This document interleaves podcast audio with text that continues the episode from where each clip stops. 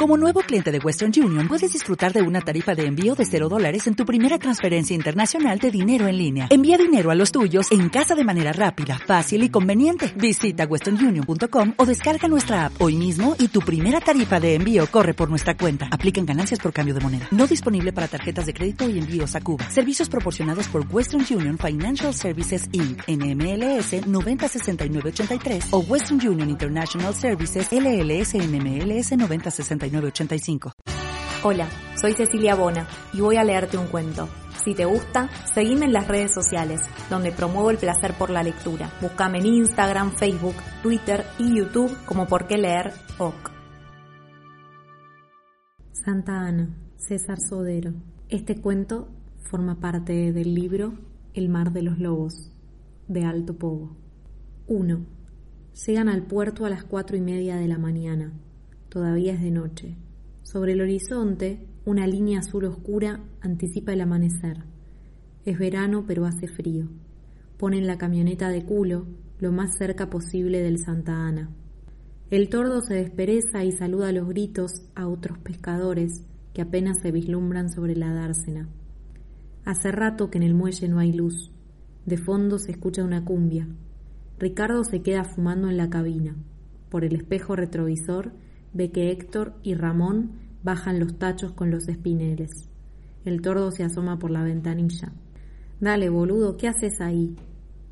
Ricardo baja y el tordo le palmea un hombro y con una mano le señala el Santa Ana. Mirá qué hermosura, 9.90 de eslora, 3.60 de manga y 1.30 de puntal. El tordo salta a la cubierta. Motor diésel de 190 caballos y casco de acero. ¿Qué te parece, cuñado? Ricardo lo mira y sonríe. ¿Eh? ¿Te gusta? Sí, está bueno, dice Ricardo, y siente la humedad del mar que le acartona la cara. Este bicho me cambió la vida, dice, y salta a tierra. Bueno, anda a estivar con los pibes, que yo voy al destacamento a avisar que salimos. 2. A las cinco y media, el Santa Ana sale de la dársena. El parte de prefectura señala mar calmo, con probabilidades de tormentas hacia la tarde. Clarea y Ricardo ve el muelle que van dejando atrás. Durante un rato navegan junto al Tuna 2. Después, el Santa Ana da varios bocinazos y se desvía unos grados en dirección norte. El Tuna 2 mantiene su rumbo.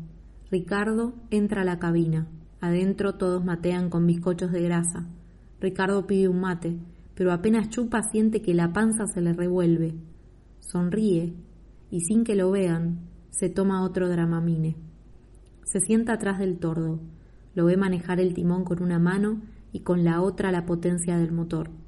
Durante un rato nadie dice nada. Héctor hace circular la bolsa con los bizcochos. Ramón lee la hoja de un diario. Son noticias viejas, pero las lee como si fueran nuevas. ¿Cómo están los tachos, Héctor? dice el tordo. Bastante buenos, tienen mucha sal y la anchoa es grande. Bien. Con estos tachos tenemos que volver con milonga. El tordo sintoniza la VHF y mira a Ricardo. ¿Y cuña, todo bien? Ricardo sonríe. Ahora te vas a convertir en un pescador, en un pescador de verdad. 3. El Santa Ana avanza hundiendo la proa contra las olas. Por momentos se ladea a estribor, pero el tordo a pura intuición lo acomoda en segundos. El motor va a plena potencia. El viento sopla del noroeste a cinco nudos. El cielo está despejado. Parece que va a ser un buen día, piensa el tordo, pero segundos después, unas nubes que se acumulan en el sur lo hacen dudar. Piensa en el parte que le pasaron los de prefectura, pero también piensa que el clima, como la vida, no es una ciencia exacta. Se queda mirando los nubarrones, trata de encontrarles una forma, una característica que los defina. Pero están lejos, apenas son una mancha gris en el horizonte. Se tranquiliza pensando que si el viento sigue soplando así, en un par de horas van a desaparecer. Se van a ir para otro lado. La VHF transmite una conversación entre un prefecto y un barco pesquero con rumbo sur. Hablan de lo que se habla cuando la gente se aburre. No les importa que todos en esa frecuencia escuchen lo que dicen. Cuando uno está en el mar pierde la vergüenza y pierde también el miedo. El tordo hace tiempo que perdió el miedo. Atrás quedaron las primeras excursiones, los primeros intentos de ser pescador, las vueltas a casa con los cajones vacíos, todo eso quedó muy atrás. La necesidad lo obligó a ser efectivo.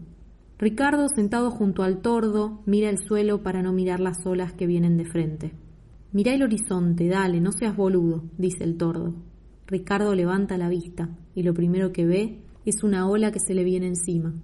El Santa Ana se ladea y el tordo, con un rápido movimiento de muñeca, encausa de nuevo el perfil. Ricardo se sienta en el suelo, se toma la cara con las manos. Héctor arma un cigarrillo y sonríe, mirando a Ricardo. ¿Qué pasa, amigo? Ricardo no está para que lo jodan. Necesita respirar. Necesita que se le pase el puto mareo. Me parece que tu cuñado no es bicho de mar, dice Ramón, mientras prende el cigarrillo. Ricardo se arrastra hasta la puerta que lleva a la popa, asoma la cabeza por la baranda y vomita. El aire del mar lo tranquiliza. Se queda mirando el agua. Es densa, espumosa y oscura. De pronto, como si pasaran del ripio al asfalto, el Santa Ana empieza a navegar planchado. Se desliza sobre el rumor sordo del motor. Apenas un ronroneo que se pierde en la inmensidad del mar. Ricardo ve a lo lejos la dársena transformada en una mancha marrón. El mar va cambiando del verde claro al azul oscuro. Un azul que no había visto nunca. Minutos después, la costa se desvanece por completo.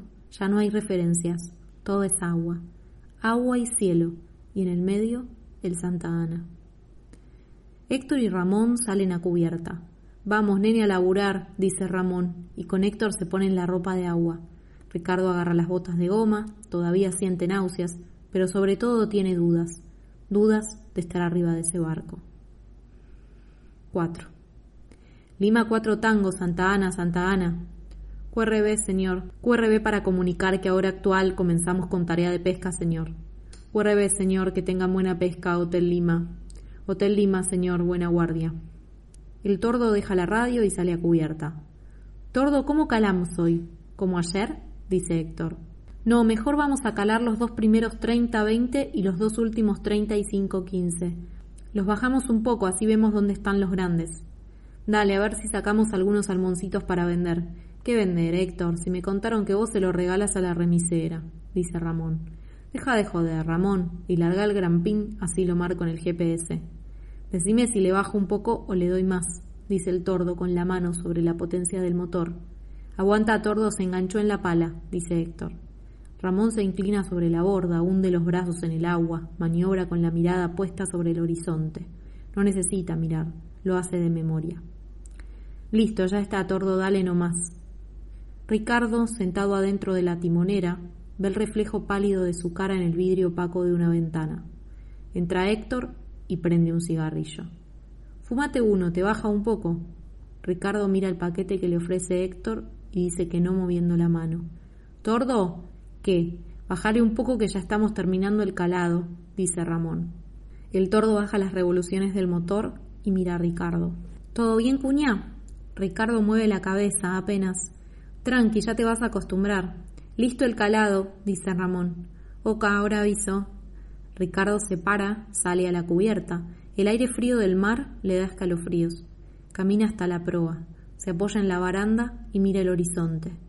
Eso y respirar profundo ahuyentan las náuseas. Es el antídoto que le enseñó el tordo en el patio de su casa el día anterior. Desde la cabina le llega el rumor desfasado de la radio Lima cuatro tangos, Santa Ana, Santa Ana, dice el tordo. QRB Santa Ana, para comunicarle que hora actual terminamos el calado y permaneceremos en reposo, señor. Recibido, señor. ¿Me podría decir su QTH? 41 grados 34 minutos sur, 64 grados 46 minutos oeste. Gracias, señor. Que tenga buena pesca. Ricardo mira las banderas que unen los espineles. Más de 8.000 anzuelos flamean bajo el mar. Ricardo. Ricardo gira Héctor tiene un pedazo de carne en la mano. Vení, vamos a churrasquear un poco. 5. Ricardo ve un barco a lo lejos. Lo ve girar a babor y enfilar hacia ellos. Es el Tuna 2. Se acerca por estribor y apaga el motor. Héctor y Ramón arriman los barcos y los atan a las cornamusas. En la cubierta del Tuna 2 hay cuatro colegas. Se saludan de lejos, intercambian gastadas y cigarrillos, hasta que aparece el manco, el capitán. ¿Todo bien? dice el tordo. Me vuelvo, tengo un problema en el motor. ¿Qué pasó? No sé bien, pero se me pasa de vueltas, tengo miedo de fundirlo. ¿Sabés si anda alguien más por acá? Me parece que no. Pregunta prefectura. Qué cagada. No pasa nada, tordito, no te preocupes. Hoy es un día tranqui. El tordo mira el cielo, se pone la mano como visera en la frente y recorre el horizonte. Busca rastros de tormenta, busca alguna certeza de que el tiempo va a continuar así, amigable. Después mira el barómetro. Está bajo, muy bajo, pero en el cielo no hay indicios de nada que no sea un día de sol. Habla con prefectura, si te dicen que te quedes, quédate. Sí, no da para volver. Necesito llevar pescado. Bueno, nos vamos. Cualquier cosa me llamas. No te vamos a dejar en banda. El tordo sonríe. Los marineros se saludan con nuevas gastadas y el Tuna 2 empieza a alejarse. Desde el Santa Ana todos miran el barco hasta que lo pierden de vista. Héctor chasquea las manos y dice, nos quedamos solos. El tordo lo mira y después mira a Ricardo. Che, no pasa nada, no asustes a mi cuñado, que después el puto no va a volver. Ramón y el tordo se ponen a acomodar los cajones donde van los pescados. Ricardo los mira a trabajar. Algo lo asusta, pero no sabe qué. ¿Qué pasa? dice Ricardo. No pasa nada, cuñado, tranquilo. Vamos a levantar antes y después volvemos. Ricardo mira el mar, el cielo, y piensa lo lejos que está de la costa. Calcula cuánto tardaría nadando y ni siquiera puede imaginarlo. Es muy lejos. Aunque muchas veces lo pensó, nunca se imaginó que el mar podía darle tanto miedo porque lo que está sintiendo en este momento es miedo, un terror líquido que le humedece el cuerpo y lo llena de dudas. Pero ahora tiene que aguantar. Mientras esté arriba de ese barco, tiene que aguantar. ¡Ey! dice el tordo. Ricardo se da vuelta. Dale, loco, a laburar, vamos. 6. El sol está alto, el mar tranquilo, el Santa Ana se mece, suave, la tripulación dormita sobre la cubierta. Solo se escucha el agua golpeando a babor y el virador chirriando con el vaivén de las olas.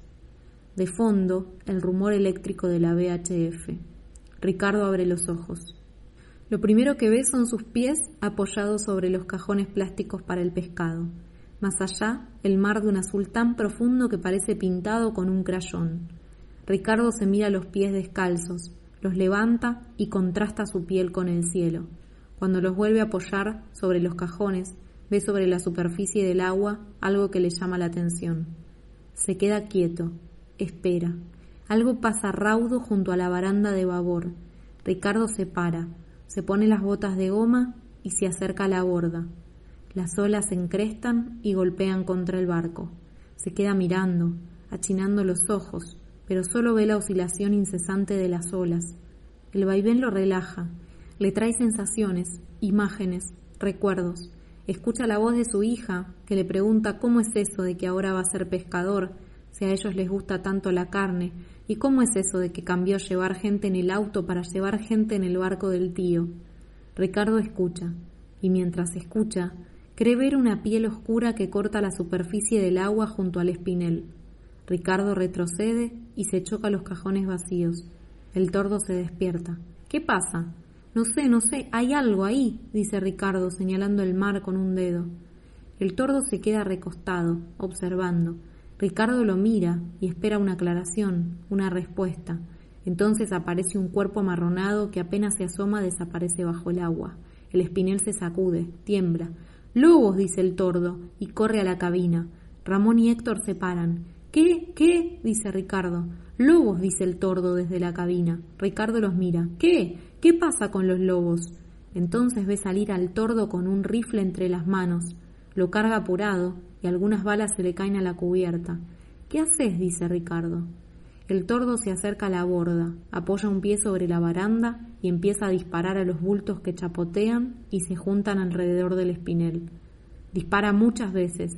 Algunos lobos saltan fuera del agua. Ricardo ve los cuerpos viscosos ladearse en el aire antes de hundirse en el mar. El tordo dispara hasta que los lobos se alejan del espinel. Alrededor de la línea que se hunde en el agua se forma una estela de sangre. A unos metros aparecen algunos cuerpos flotando. El tordo apunta con calma y los remata de varios tiros.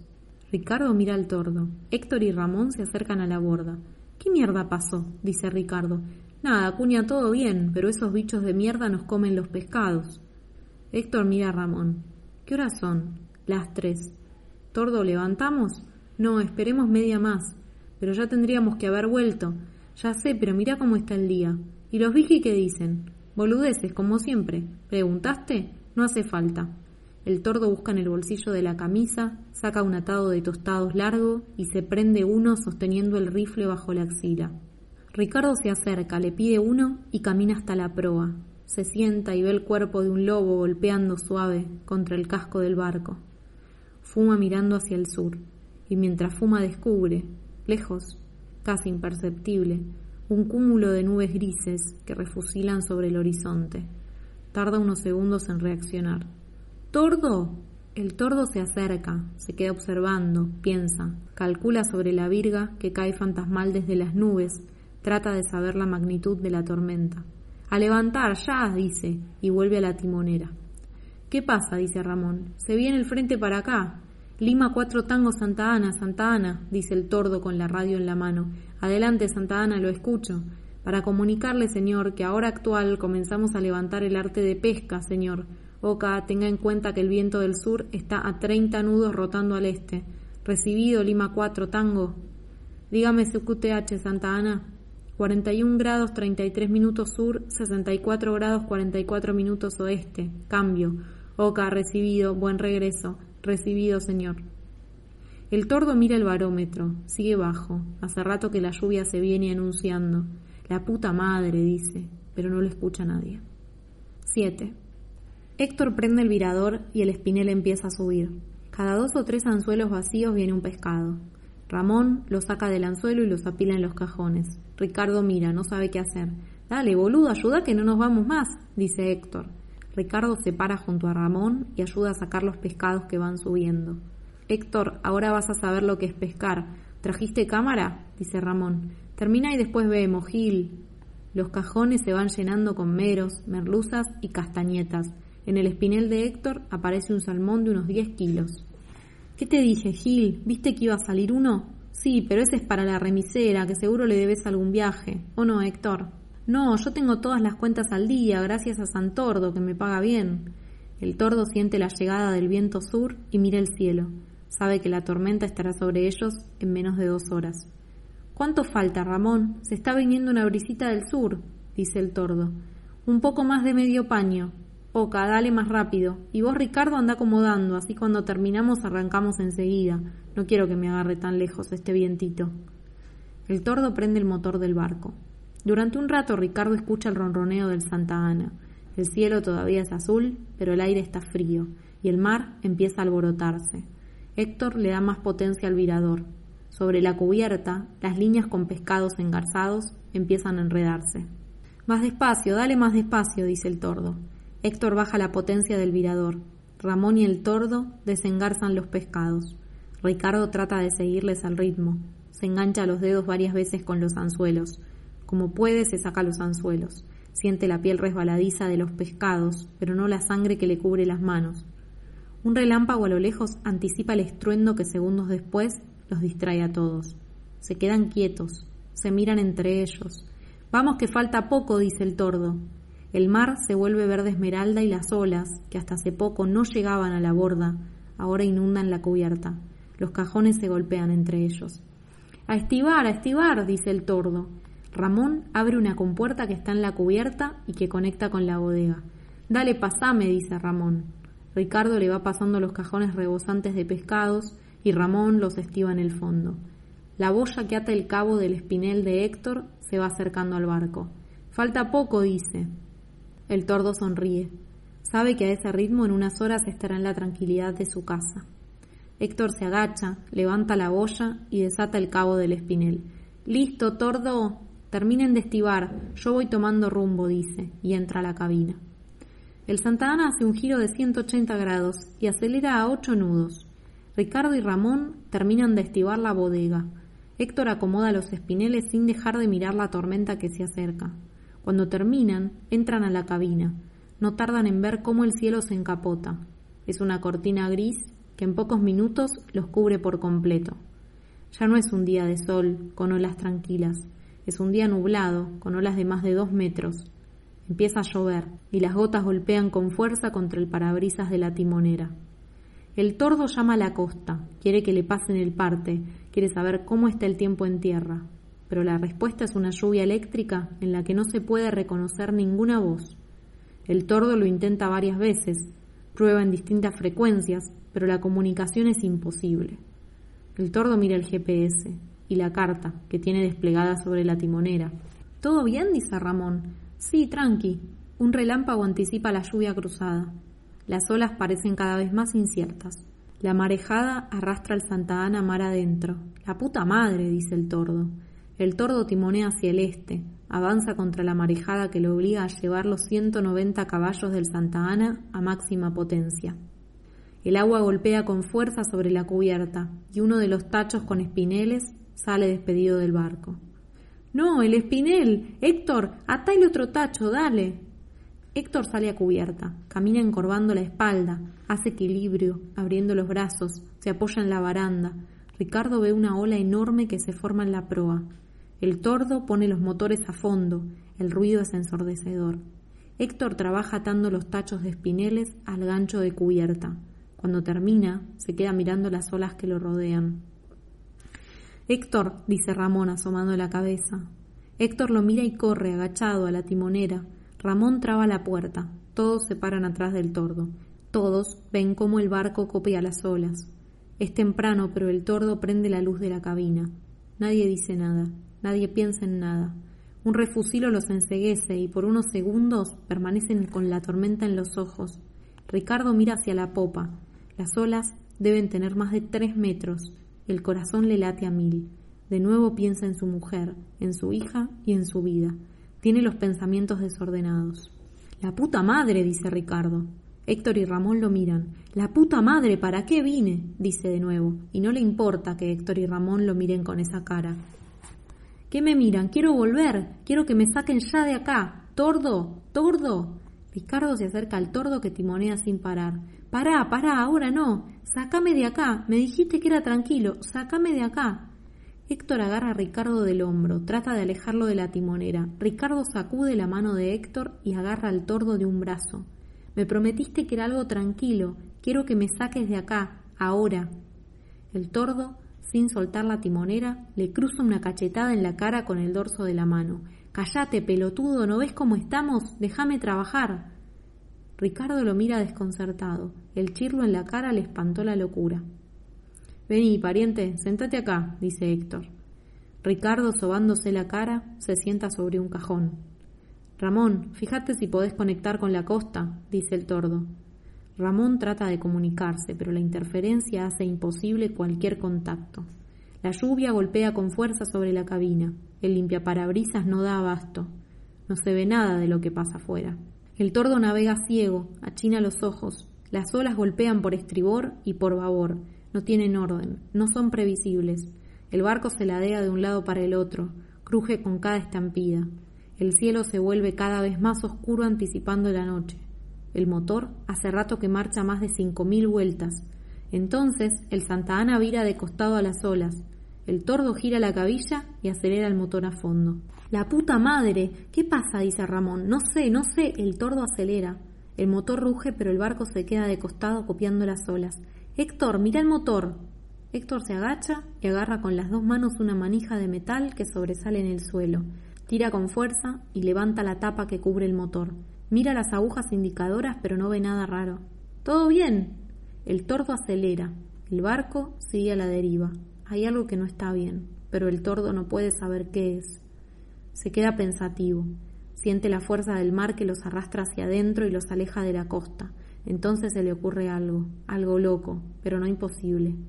Fíjate si el motor hace estela. Ramón sale a la popa. El tordo acelera el motor a fondo. Segundos después, Ramón entra a la timonera. No, nada. El tordo se queda pensativo. ¿Seguro? Ramón mueve la cabeza. No puede ser, dice. ¿Qué pasa? Entonces se debe haber cortado la hélice. ¿Cómo? No sé, el motor anda perfecto pero no tenemos propulsión. ¿Y ahora?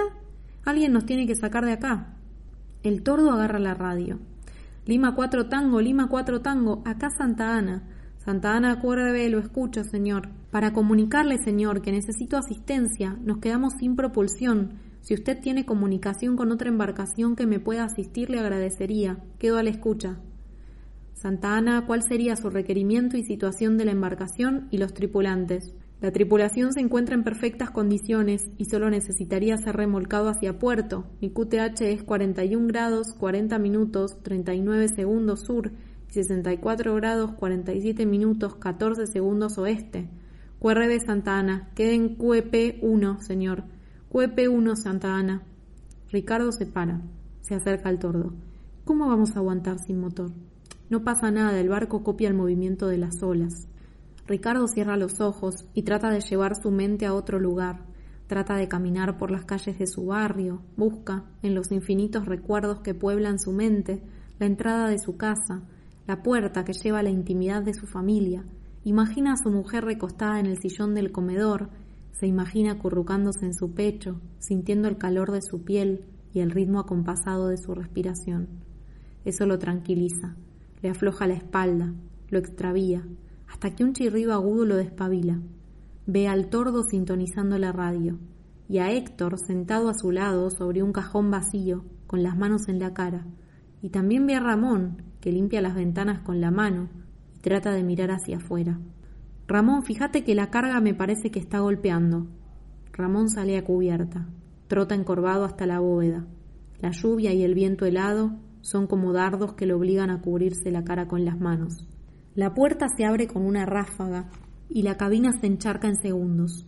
El tordo estira su mano y con un golpe seco cierra la puerta. Se limpia el agua que le chorrea por la cara con un trapo que tiene sobre el tablero.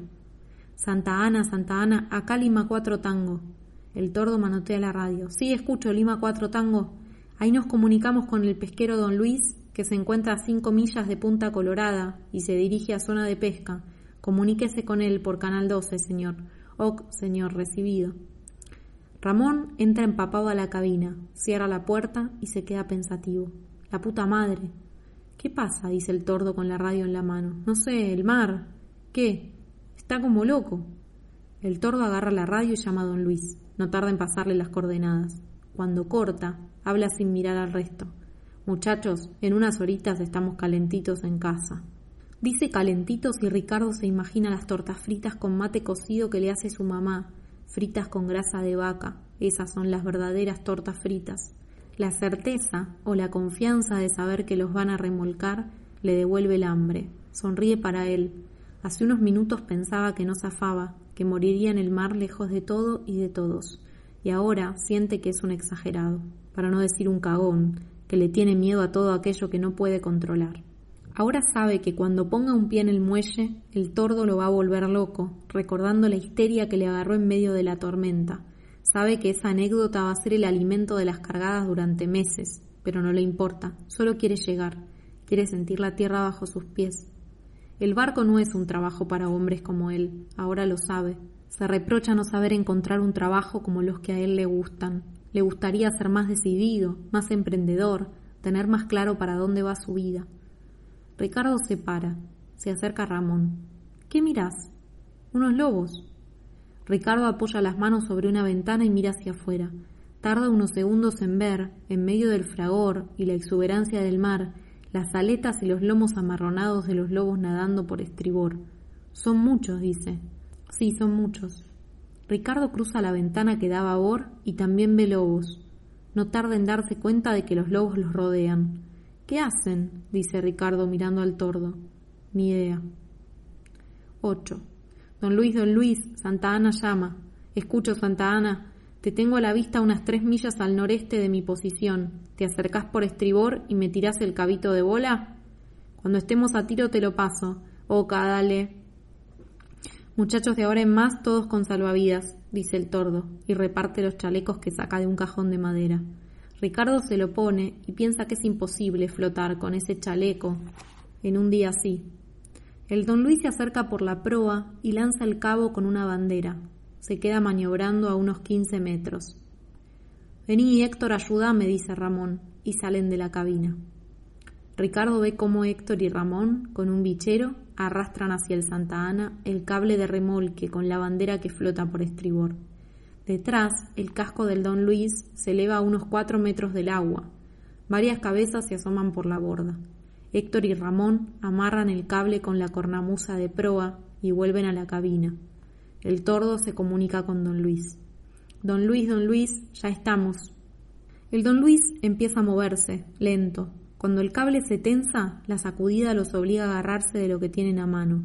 El capitán del don Luis le pide al tordo que trate de mantenerse siempre de proa. El tordo se queda con la radio en la boca, a punto de decir algo, pero no dice nada. Mira la cabilla, varias veces la mira. No entiende por qué le dice eso si sabe que se quedaron sin motor. El don Luis le repite la orden, manténgase de proa, siempre de proa. El tordo dice que sí, que va a tratar, pero advierte que no tiene motores, que eso depende de ellos, del don Luis. Del otro lado tarda en llegar un recibido, estamos al habla. El Santa Ana cruje con la fuerza del don Luis. Ricardo ve por la ventana el cable de acero tenso que sube y se pierde en la popa del don Luis. Ahora el tordo parece más aliviado. Maneja el timón con una mano. En realidad no maneja nada. El que hace todo el trabajo es el capitán del don Luis. Pero un buen capitán nunca se aleja del timón. Nunca. Lima cuatro tangos, Santa Ana, Santa Ana. Acá Lima cuatro tango. Para comunicar, señor, que estamos siendo remolcados por don Luis y nos dirigimos rumbo a puerto local. Nuestra posición es 41 grados 44 minutos 29 segundos sur, 64 grados 50 minutos 12 segundos oeste, con un rumbo de 357 grados y una velocidad de 7 nudos ETA aproximada de 1 hora y 20 minutos, señor. Oh, señor, buena navegación, buen arribo, nos mantenemos en contacto por Canal 14. Durante un buen rato nadie dice nada. Hay momentos en que el Don Luis atraviesa la cresta de una ola y el Santa Ana todavía está en el valle del otro lado. Entonces el cable se tensa por la presión del agua y el Santa Ana es tironeado de proa contra la panza de la ola. La estructura cruje y por un instante parece que fuera a partirse. Cuando el Santa Ana pasa del otro lado de la ola y se pone a tiro del Don Luis, todo vuelve a la normalidad. El tordo sabe que tiene que tratar de que eso no pase muchas veces, el cable de acero es fuerte, pero la presión de las olas puede cortarlo. Ahora la lluvia es fina, plomiza y aguda, en ese orden. El tordo cree ver un jirón de sol sobre el sureste, piensa que es probable que la tormenta se desteja desde ese lugar y en un par de horas, antes de que lleguen a la costa, quizás puedan ver el cielo limpio. Pero minutos después, cuando el tordo vuelve a mirar hacia el sudeste, lo que ve no son los rayos del sol atravesando la tormenta, sino una virga incandescente. Estamos a treinta metros, dice Ramón. El tordo mira la ecosonda. Bien, estamos cerca de la costa, dice. Por primera vez, Ricardo siente las piernas cansadas. Se da cuenta de que la tensión se le acumuló en los garrones. Otra vez se imagina el olor a comida de su casa, los sabores de la cocina de su mujer. Afuera la tarde cede a la noche. El don Luis se diluye en la oscuridad y la única certeza de que aún está ahí es la tensión de la eslinga que los une. Ricardo vuelve a cerrar los ojos, aunque podría no cerrarlos porque la luz de la timonera es casi inexistente. Está cansado, quiere dormirse, siente la necesidad de apagarse hacia adentro para cortar esa agonía, pero tiene que aguantar, necesita estar despierto, más que nunca. Apoya las manos sobre los vidrios empañados, achina los ojos y cree ver luces a lo lejos. Veo luces. Sí, es el muelle, estamos cerca, dice el tordo. El Santa Ana empieza a crujir, a sacudirse. Por la posición de la eslinga, el don Luis debe estar del otro lado de la ola. El remolque, otra vez, se tensa. La proa empuja la panza de la ola, busca atravesarla. La presión sobre la proa lo hace girar hacia estribor. El cable se tensa cada vez más. El Santa Ana tiembla, se sacude, parece que se resistiera a ser arrastrado. El tordo se afirma sobre el timón. Ramón prende la linterna, ilumina hacia la cubierta en la dirección del cable de remolque. Héctor se para, no sabe para qué, pero se para. El viento es intenso, la lluvia ahora cae rasante como si viniera de abajo. El Santa Ana gira brusco hacia babor y después hacia estribor.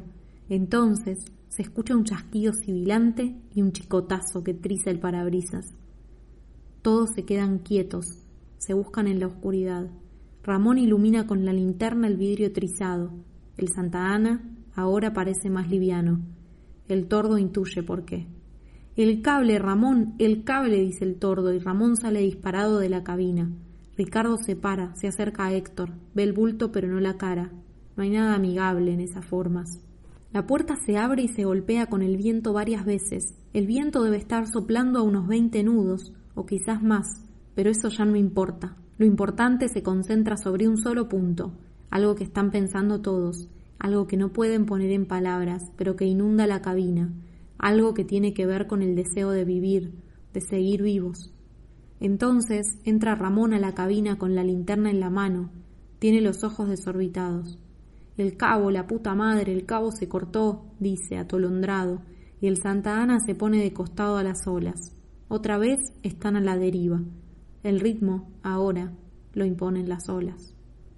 El tordo trata de comunicarse con el don Luis, pero nadie responde. Quizás por la desesperación o el miedo, nadie los escucha. Se fueron, los hijos de puta se fueron, dice Héctor, señalando hacia la noche. El tordo cree ver unas luces que se pierden por el noroeste. Sabe que no van a volver a buscarlos. Nadie se arriesgaría a hacer esa maniobra. Ahora dependen de él, de su experiencia como capitán. El tordo se frota la cara con las manos, trata de controlarse. Es fácil perderse en una situación así. Ricardo se deja caer de culo al suelo, se tapa las orejas con las manos, el mar lo está volviendo loco. El mar es la peor mierda que le pasó en su vida. El tordo ve que la sonda marca cerca de veinte metros. Mira afuera, la costa no debe estar tan lejos. Busca la carta, se da cuenta de que están muy cerca de un banco de arena. La marejada los está llevando en esa dirección. El banco de arena puede ser una buena opción.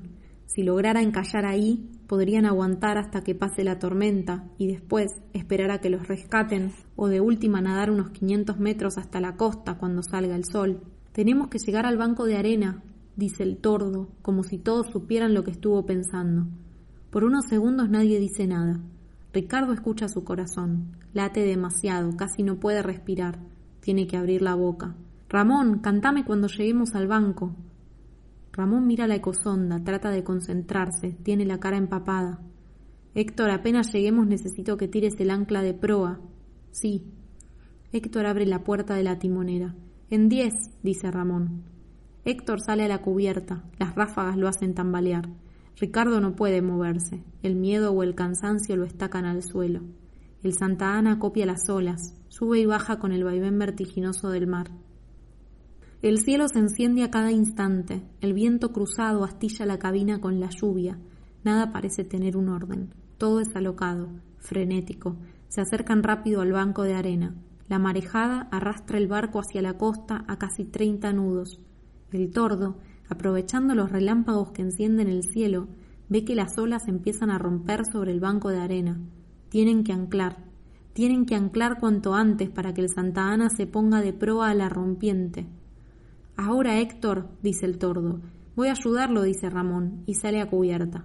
El viento y el agua lo obligan a chinar los ojos. Se queda quieto por un instante duda, pero cuando ve a Héctor tratando de liberar el ancla se decide y avanza hacia él. Ricardo, acurrucado en un rincón del suelo, siente que ese es su lugar. Desde ahí ve la cubierta. Desde ahí vislumbra a Héctor y Ramón agachados sobre la proa. Héctor, dice el tordo, y un estruendo lo hace mirar a babor. El cielo refusila y alcanza a ver la masa de agua que está a punto de romper sobre ellos. No, dice. La ola arrastra todo el peso del Santa Ana sobre una banda y barre la cubierta. Héctor y Ramón se desbandan y golpean contra la borda, se agarran de las cornamusas de popa, tratan de pararse, pero el barco se inclina a casi 45 grados a babor. Solo ven el cielo desaforado y sienten el mar rabioso a sus espaldas. El Santa Ana se ladea casi por completo, mostrando parte del casco. El tordo se aferra a la clavilla, las piernas resbalan sobre el piso húmedo.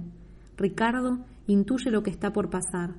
Siente miedo, pero por primera vez piensa que tiene que salvarse.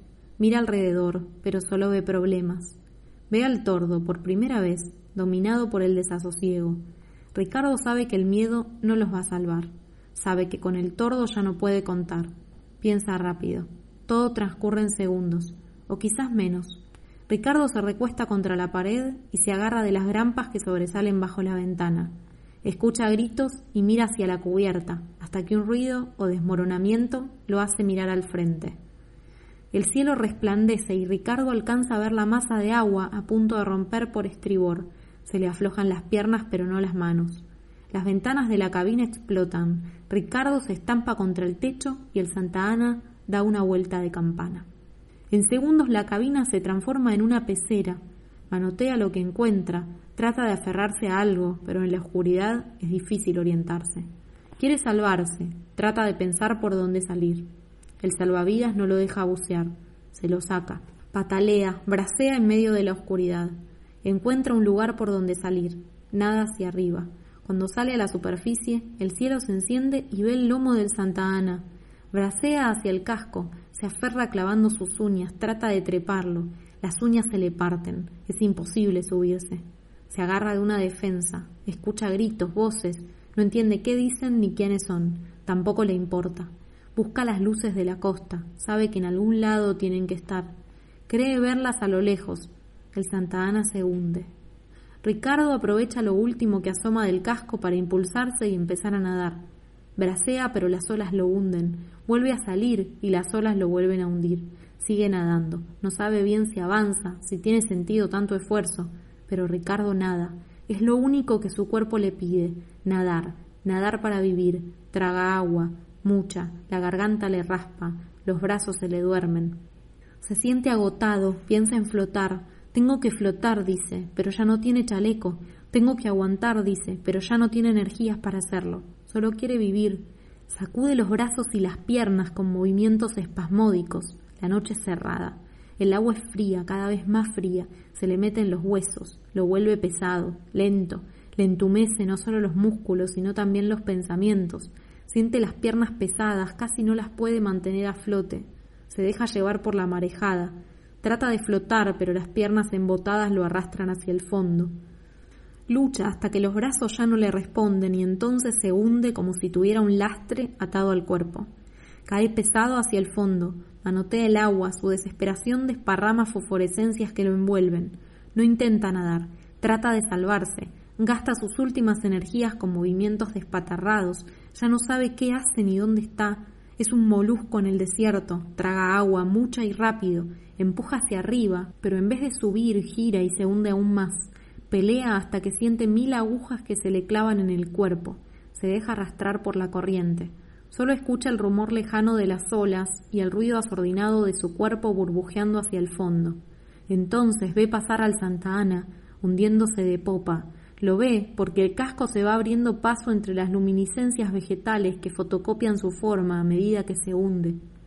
El barco va desprendiéndose de su carga y los pescados quedan flotando como una huella que señala la dirección en la que se pierde. Ricardo mira hacia la superficie. Más allá del agua, la tormenta sigue encandilando el cielo. Ese resplandor le permite ver los pescados que lo rodean. Recién entonces se da cuenta de que tiene los ojos abiertos que puede mirar y que también pueda respirar, como si estuviera caminando por el pueblo. Pero esta certeza no lo desconcierta, sino que lo alivia. Está suspendido en el mar, como podría estarlo en el espacio. Los brazos abiertos a la altura del pecho, las piernas apenas flexionadas, la sensación de no estar en ningún lado. Cierra los ojos. Siente la presión cada vez más intensa del agua sobre su pecho mientras entra en un cono de oscuridad silencio. Se deja ir hasta que siente algo que le roza la piel, un cosquilleo que le hace abrir los ojos, y entonces ve, o cree ver, con los refusilos que no paran, que se encadenan uno atrás del otro, un lobo que nada a su alrededor, comiendo los pescados. Estira una mano, quiere tocarlo, pero el lobo se va. Otra vez está solo. Otra vez en esa caída infinita, acompañado por el parpadeo eléctrico de la tormenta. Cuando el cielo se enciende de nuevo, ve recortarse en la oscuridad el cuerpo macizo del lobo que se acerca manso, moviendo las aletas. Flota frente a él, lo mira. Ricardo agita, suave, los brazos. El lobo lo merodea, pasa entre sus piernas. Ricardo estira una mano, acaricia el lomo. El lobo silba un sonido agudo y se pierde en la oscuridad. El cielo deja de centellear y una luz vertical atraviesa el agua y se concentra a unos metros de Ricardo. es una raya de luz en medio de la nada. Ricardo piensa que es la luz de algún barco que vino a rescatarlo, trata de nadar en esa dirección, pero el agua está pesada, siente que bracea en un mar de engrudo. La luz piensa, la luz, dice, y escucha cómo burbujean sus palabras contra el agua. Después algo le llama la atención. Ve formas que se recortan más allá de la luz. De a poco los bultos se acercan y recuperan las líneas que los definen. Son lobos, muchos, aparecen de todos lados, como si hubieran estado expectantes entre las sombras. Se concentran alrededor de Ricardo, lo miran. Ricardo mira hacia arriba, el resplandor lo enseguece. Los lobos se mantienen en el límite del fulgor. Empiezan a girar alrededor de Ricardo. Giran despacio, todos al mismo tiempo, todos en la misma dirección. Y mientras giran se van sumando otros lobos. Lo envuelven formando un embudo que se angosta hacia sus piernas. Ricardo apoya los pies sobre los lomos blandos de los lobos. Entonces la luz cenital se apaga, pero el cielo vuelve a encenderse con los relámpagos. Ricardo ve el revés de las olas colapsadas por el vértigo de la tormenta. Los lobos empiezan a girar más rápido, se transforman en una mancha oscura en la que Ricardo está encapsulado, como si fuera una crisálida marina. Los lobos nadan hacia la costa, lo arrastran lejos de la tormenta, lo liberan, no lejos de la orilla. 9. Ricardo da las últimas brazadas. No sabe cómo, tampoco piensa, solo mueve los brazos, desesperado, hasta que una ola lo arrastra y sus pies tocan la arena. Camina, trastabilla, se cae varias veces, se para y sigue caminando entre las olas. Tiene el cuerpo entumecido. Llega a la orilla, se le agarrotan las piernas y cae de frente. Trata de pararse, pero no puede.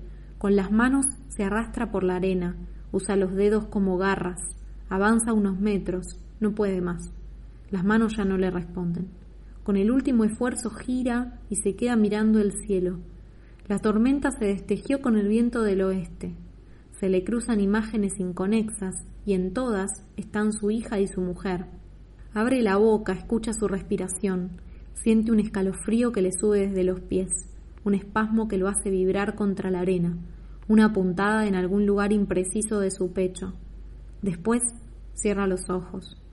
El sol sube, el cielo está límpido, las olas rompen sobre la arena, una gaviota se posa sobre el cuerpo de Ricardo. Gracias por escuchar el cuento hasta el final. Espero que te haya gustado. Si es así, no olvides seguirme en las redes sociales. Búscame en Instagram, Facebook, Twitter y YouTube como por qué leer OK.